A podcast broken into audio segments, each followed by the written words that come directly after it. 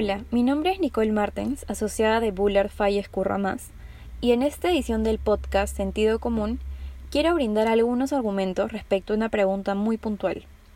¿Por qué sería una mala idea controlar los precios? Creo que antes de profundizar en esta idea, primero sería útil ir un paso atrás y preguntarnos algo más básico. ¿Qué es lo que reflejan los precios? Los precios son un perfecto indicador de la interacción entre la oferta y la demanda del mercado. Y para ejemplificar esta idea, pensemos en eventos muy puntuales que imagino que todos podemos recordar. Cuando ocurrió el fenómeno del niño costero en 2017, por ejemplo, todos observamos que el precio del limón se disparó. Normalmente un kilo de limón cuesta entre 1 y 2 soles y en ese momento llegó a registrar un precio de hasta 10 soles 30 a nivel mayorista. ¿Por qué ocurrió esto? Bueno, el incremento en precios se da porque a raíz de este fenómeno se generaron restricciones de transporte y además porque se perdieron las cosechas. Esto generó desabastecimiento en los mercados y naturalmente los precios subieron. A esto le llamamos un shock de oferta. Ahora, las condiciones de mercado también pueden hacer que los precios caigan. Por ejemplo, cuando inició el confinamiento por la emergencia sanitaria, pudimos observar que el precio del pollo cayó considerablemente. ¿Por qué ocurrió esto? Básicamente porque la industria tardó en ajustar su producción. Es decir, había mucho pollo en los mercados y no había suficiente gente dispuesta a comprarlo debido a las restricciones de circulación. Algo similar ocurrió con el precio del petróleo. A esto le llamamos un shock de demanda. En ambos casos los precios volvieron a sus niveles habituales. Ahora, ya teniendo una mejor idea de cómo los precios reflejan las condiciones de mercado, volvamos a nuestra pregunta inicial. ¿Por qué sería una mala idea controlar los precios? Nunca he escuchado que se discuta la implementación de una política de control de precios cuando estos caen. Así que pongámonos en un escenario hipotético donde el gobierno decide fijar un precio que es menor al precio de mercado. Y esto bajo el argumento de que esto permitirá que más personas puedan acceder a este bien. Lo que ocurrirá es que los productores probablemente decidan no continuar con la producción, pues tal vez esos precios no guardan relación con sus costos y simplemente no habrán incentivos a producir, o peor aún, no existirían incentivos para ingresar a este mercado. ¿Cuál será la consecuencia entonces? Probablemente los productores optarán por detener su producción, generando escasez, o probablemente opten por vender estos productos en un mercado negro. Claramente esta no sería la solución al problema. Es evidente que implementar este tipo de medidas sería absurdo, lo que la lógica nos diría es que para controlar los precios de un bien, también habría que controlar la oferta y la demanda de este bien. ¿Y esto es posible?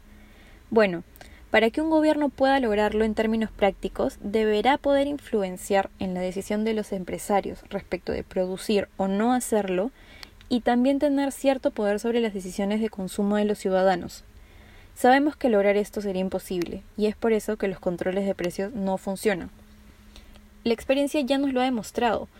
Los efectos de una política de precios no son un mito, y un claro ejemplo de este fracaso es el primer gobierno de Alan García, donde la implementación de ese tipo de medidas tuvo como consecuencia la hiperinflación, la escasez y el surgimiento de mercados negros. Sin embargo, sigue siendo habitual que en épocas de crisis se retome la discusión respecto a implementar un control de precios. Creo que controlar los precios, en épocas como la que hoy vivimos, nos privaría de percibir las señales que los precios nos brindan, las cuales son sumamente valiosas. Y para poner esta idea en términos prácticos, pensemos en el precio de las mascarillas. Cuando comenzó la pandemia es evidente que no estábamos preparados para afrontarla, y una prueba de ello es que no habían suficientes mascarillas en el mercado que permitan satisfacer la demanda que hoy observamos. Esto generó que los precios aumentaran. Pero esto no ocurrió porque un grupo de empresarios decidieron especular precios o acaparar las mascarillas, sino porque la demanda incrementó exponencialmente y no existían suficientes mascarillas que permitieran satisfacer esta demanda. Ahora, el incremento en precios brindó señales. Había espacio para entrar al mercado. Es así como muchas personas decidieron entrar al negocio y lo que hoy vemos es una mayor oferta de mascarillas y junto con eso menores precios. Pero, ¿qué hubiera ocurrido si hubiésemos optado por controlar el precio de las mascarillas? Probablemente los incentivos por ingresar a este mercado se hubieran reducido. Se hubiera generado escasez, probablemente también se habría generado un mercado negro para la comercialización de este producto. Un mercado donde el Estado no podría garantizar su calidad ni efectividad. Ahora, para aterrizar esta idea, pensemos en Italia, por ejemplo. donde sí se optó por regular los precios máximos de las mascarillas. El resultado de la implementación de esta medida fue que los productores locales recortaron la producción, pues aseguraron que el precio fijado no permitía cubrir sus costos, y además las empresas que exportaban mascarillas a este país decidieron cambiar de destino. Creo que con este ejemplo queda claro que no habría sido una buena idea implementar esta medida. Ahora, habiendo llegado a este punto, es importante mencionar que existen excepciones.